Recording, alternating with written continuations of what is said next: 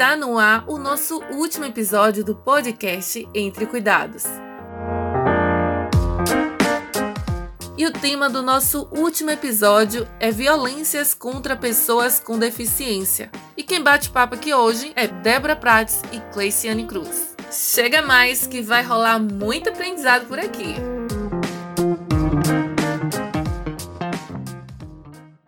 Olá, é um prazer estarmos aqui. Eu sou Edgilson Tavares, sou professor aqui da Escola de Administração da Universidade Federal da Bahia, da UFBA, atuando no campo da gestão pública, das políticas públicas e gestão social. Hoje nós temos o prazer de contar com duas incríveis mulheres com deficiência, duas mulheres militantes, feministas, anticapacitistas, que são a Débora Prates, e a Cleciane Cruz. Débora e Cleciane, a quem desde já eu agradeço.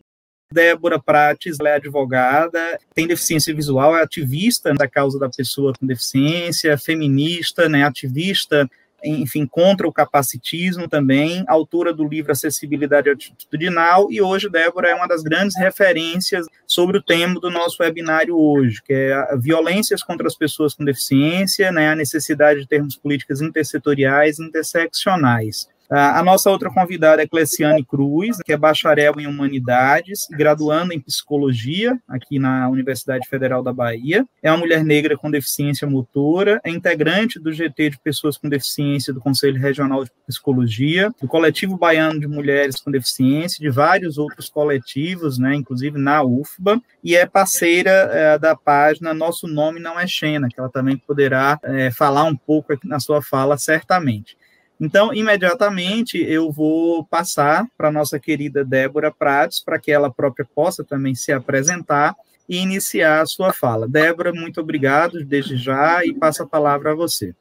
Professor Edgilson, obrigada eu, é com uma alegria muito grande eu estar aqui, agradeço muito por essa uh, oportunidade da gente vir aqui dialogar eu estou, nesse momento, presidente da Comissão da Mulher do Instituto dos Advogados Brasileiros. E isso daí é algo muito interessante, porque eu sou a única pessoa com deficiência no IAB, e esta comissão não é focada na mulher com deficiência. Esta comissão é focada na mulher.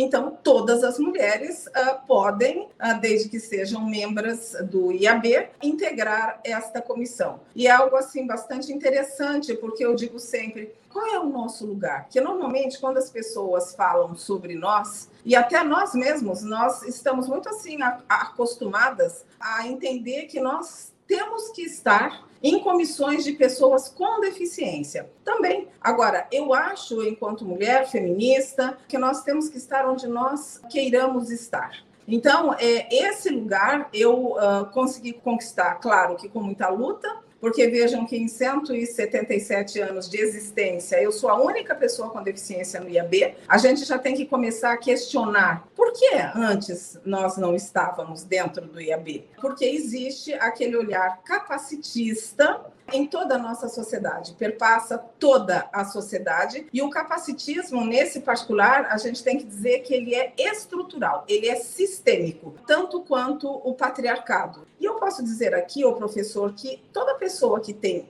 um preconceito tem todos os preconceitos. E eu vou falar sobre a violência contra as mulheres com deficiência. E eu quero destacar uh, que nós, mulheres com deficiência, temos potencializada essa violência em decorrência da própria deficiência. E aqui eu quero trazer o meu conceito de capacitismo. Eu entendo que o capacitismo é uma espécie do gênero preconceito que a sociedade atribui às pessoas com deficiência, reduzindo-as à própria deficiência. É esse olhar reducionista que mata, é esse olhar reducionista que nos exclui e coloca as mulheres com deficiência no subterrâneo social. Então, não adianta a gente trabalhar a a deficiência porque ainda vai perdurar a opressão de gênero. Uh, não adianta a gente trabalhar só o gênero se nós não trabalharmos a deficiência e assim sucessivamente ao infinito, passando por todas as opressões. Então, nós temos que trabalhar esse conjunto, esse contexto, porque todos nós nascemos de acordo com o artigo 3 da nossa Constituição da República para a felicidade, é o princípio da felicidade. E a gente não pode ser feliz se nós combatermos apenas a deficiência ou apenas o racismo, o capacitismo, o sexismo, a xenofobia e a LGBTQI+, fobia, etc, etc, etc. Então, é por isso que eu acho que a gente tem que andar nesse conjunto, nessa pegada da interdisciplinariedade.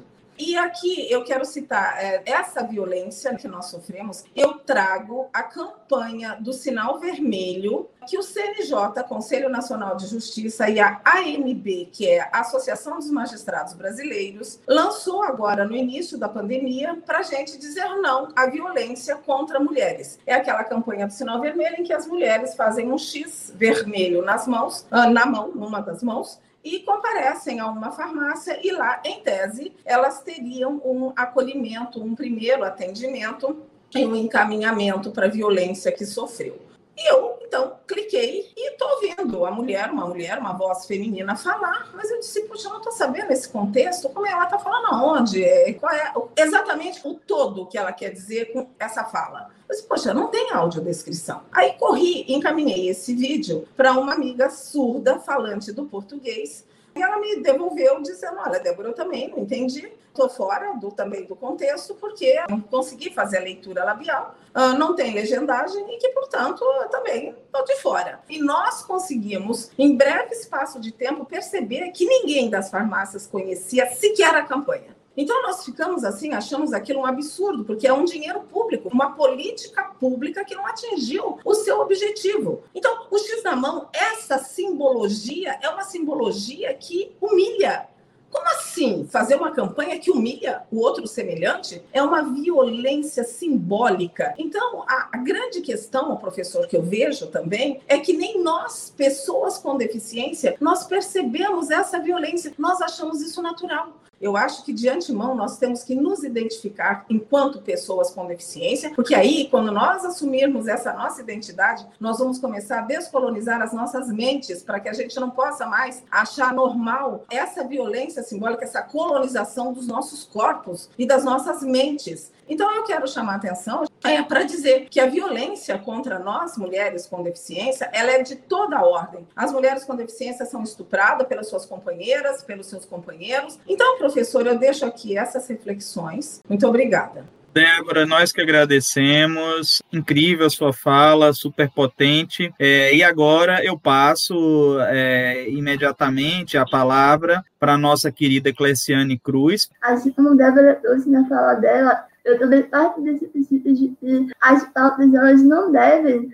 soltar mão umas das outras. Eu gostaria de acrescentar que eu percebo a fascismo não é uma redução à deficiência, isso também, mas uma redução à deficiência, uma ideia de deficiência a partir de um viés negativo. A ideia de deficiência na nossa sociedade é um algo incapacita, um algo que limita, como algo que tira do sujeito a sua capacidade para a vida. É, existe uma relação entre o capacitismo e o racismo. É gente pensar nessa relação a partir da perspectiva de gênero. Daí, quando a gente olha para a nossa sociedade, pensando no Brasil, a gente percebe que vivemos em uma sociedade já estruturada a partir do racismo, onde toda desigualdade social que existe nessa estrutura ela também se dá a partir do racismo. É, a razão de existir desigualdade na sociedade brasileira é em função do racismo. Se coloca ordem, se são desumanizados na base da pirâmide, se são ordens objetificados das humanidades, que vão estar servindo a um tipo de sociedade. Eles vão estar sustentando o topo da, da pirâmide, geralmente composta por homens brancos cis héteros. Então, é, essa mesma sociedade, se ela é racista, ela também vai produzir é, deficiências. E aí é importante a gente pensar que o racismo ele é, se organiza a partir de uma lógica de que é, esses corpos são corpos é, desumanizados, objetificados, e a partir disso é, cria uma série de construção é desse homem, esse homem dele é essa mulher negra. Então gente vai perceber que os homens negros são mais suscetíveis à, à violência policial, porque eles estão sempre sendo associados à criminalidade, vão sempre chamando pessoas que são seres menos inteligentes. Então, é, são esses homens que vão estar sofrendo é, expressões do racismo, seja numa dimensão simbólica ou material. É, já eu vou trazer alguns elementos que são bem comuns, tanto do racismo quanto do capacitismo, apesar de serem alterações diferentes, eles levam semelhantes, como, por exemplo, a objetificação, a desumanização, os estereótipos de ser de ser guerreira, a solidão da mulher negra, são algumas, algumas vivências que tantas mulheres com deficiência quanto as mulheres negras vão vivenciar. Mas quando você é, transita por esses dois marcadores, você não consegue delimitar onde começa um e onde começa outro. Então, apesar de nós estarmos vulnerabilizadas a vivenciar a violência, a ideia que se tem sobre nós, esse corpo, esse sujeito, é uma outra ideia. A ideia de que nós somos seres eternamente infantilizados. E, portanto, é, nós não vamos nunca sofrer violência. Isso é uma lógica social machista e machista. Porque, a partir do momento em que a sociedade ela não se percebe enquanto mulher, e a partir do momento que essa sociedade ela também é, é capacitista e ela é machista, ela vai produzir violências e, ao mesmo tempo, elas não vão conseguir atender a esse grupo de mulheres. Porque nós não somos justas como mulheres. Um exemplo dessa loja nós não somos justas como mulheres, né? já citamos o Débora trouxe na fala dela sobre essa violência que a gente sofre. E, e quando a gente sofre, a gente não consegue chegar a denunciar dois aspectos. Mas é, não, muitas mulheres já estão tão fragilizadas em sua autoestima, sua imagem tão negativa, que ela até justifica para ofender essa violência, mas ela não consegue denunciar, primeiro, a falta de acessibilidade, a falta de recursos para chegar a essa delegacia, mas também tem a lógica de que às vezes eu acho que aquele parceiro parceira ou aquela pessoa próxima, seja o cuidador que está cometendo uma violência contra ela, ela está fazendo algo que nenhum outro faria. Então, são elementos que a gente precisa pensar e levar conta a gente pensa se essa mulher, se violência ela está sofrendo, como é que eu penso essas políticas públicas de pensar nessa oportunidade as violência. Então, só pensando de uma forma interseccional, intersectorial, é isso. Ok, Cléciane, muito obrigado. Queria agradecer, acho que foram falas super potentes, importantes. Acho que Débora traz algo muito interessante, que toda pessoa que tem um preconceito, ela tem todos os preconceitos. Eu concordo muito com essa sua afirmação, Débora, porque mais do que nunca acho que é um momento que nós temos que, de fato, colocar as pautas da pessoa com deficiência de uma maneira transversalizada em todas as ações públicas. Além das necessidades de termos algumas políticas específicas, sabemos é, eu acho que é inadmissível é, numa sociedade que, de fato, respeite os direitos humanos, nós não colocarmos a, as pautas da pessoa com deficiência em todas as políticas públicas, inclusive as políticas de prevenção, de combate à violência. Isso é algo que é muito importante. Tem uma pergunta: há dados, estudos sobre é, ou como a mulher negra com deficiência é afetada pelo capacitismo? Cleciane, a sua vivência dentro da universidade, teve alguma experiência que passou por violência de colegas, de professores? Como você experiencia esses fatores no ambiente acadêmico? Então, eu passo imediatamente para Débora e em seguida para Cleciane. Por favor, Débora. Em relação às como a, as mulheres pretas eh, e com deficiência seriam afetadas, às vezes quando a gente fala em estudos sobre classes, muita gente entende que isso está ligado diretamente à renda. Mas eu acho que também é, mas é um engano a gente falar isso. Então, essa pergunta deve ser respondida com essa pegada desses estudos de classe, porque são os estudos de classe é que trazem todas essas outras opressões. Por conta da classe, a gente não consegue chegar ao conhecimento, aos estudos, etc, etc. E aí a gente vem, cai no racismo. Mas aí a gente tem que trazer à tona essa violência lenta. O que é a violência lenta? É aquilo que já terminou, mas ela se protrai no tempo. A gente pensa que a coisa terminou, mas não terminou. Ela está ainda dentro da gente. Nós, pessoas com deficiência, olhamos no espelho filosoficamente e nós não vemos a nossa imagem. Nós vemos a imagem que o nosso opressor, o colonizador, melhor dizendo, fez uh, para nós.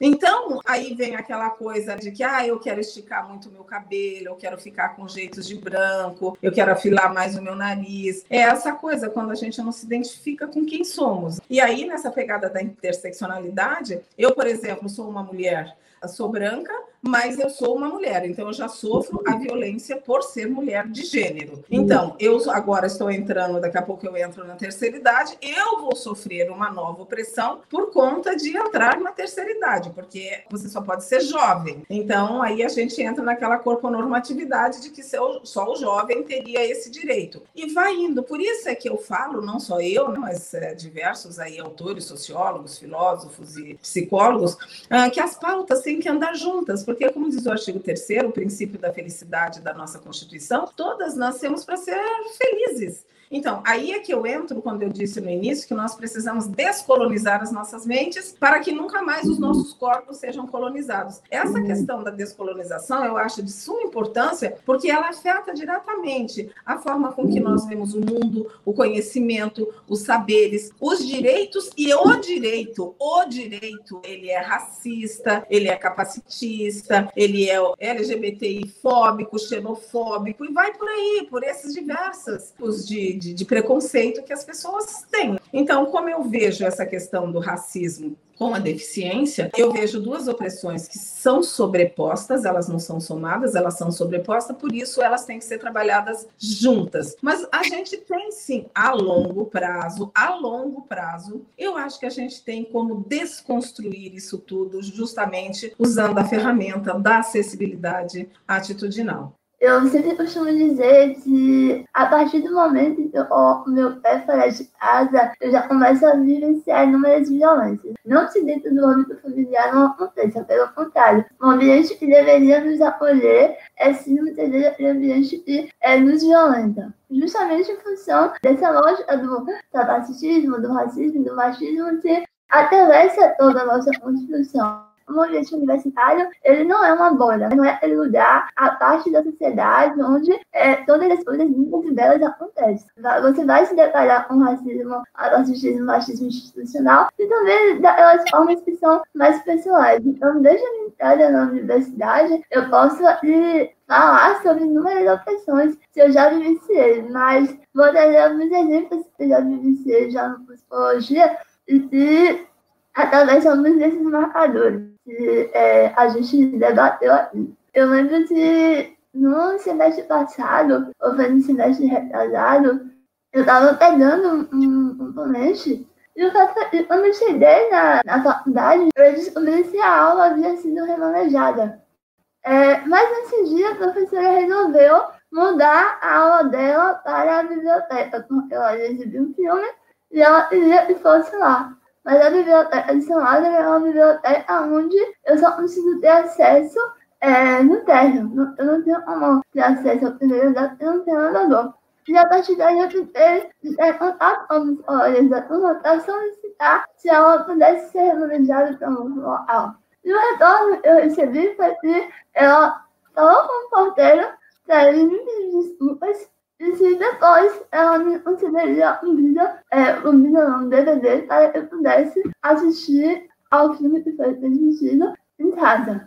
eu me senti extremamente humilhada com aquilo. Então, essas são experiências, por mais que as pessoas não consigam perceber, mas a falta de sensibilidade ela é uma expressão do capacitismo. Um outro exemplo também que eu gostaria de trazer teve a ver com a situação de assédio que eu vivenciei.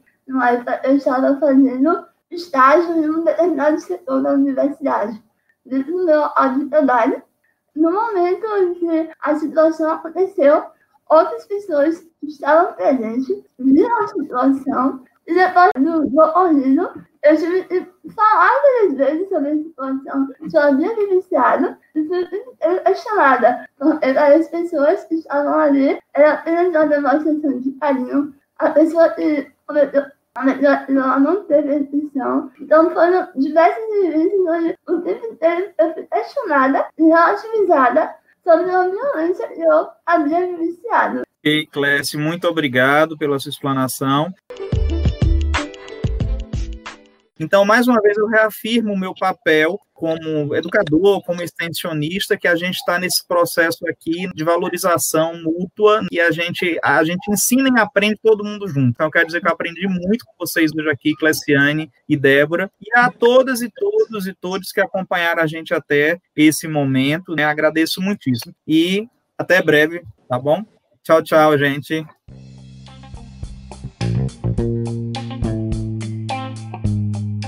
O Entre Cuidados fica por aqui. Este episódio foi produzido a partir do webinário Entre Cuidados, exibido no dia 30 de novembro de 2020. Você pode acessar o webinário completo no canal do YouTube Políticas Públicas de Cuidado para as Diversidades, que faz parte da atividade curricular em Comunidade e Sociedade, realizada em 2020 no semestre letivo suplementar da Universidade Federal da Bahia, UFBA, e teve como foco atividades remotas relacionadas ao cuidado a pessoas jovens e adultas com deficiência. Coordenador é Gilson Tavares, agência promotora UFBA e Proext. Trabalhos Técnicos Coletivo Mapé. Agora é com você. Compartilhe esse conhecimento para que atinja outras pessoas. Foi maravilhoso contar com sua audiência durante todos os episódios. Muito obrigada e até a próxima!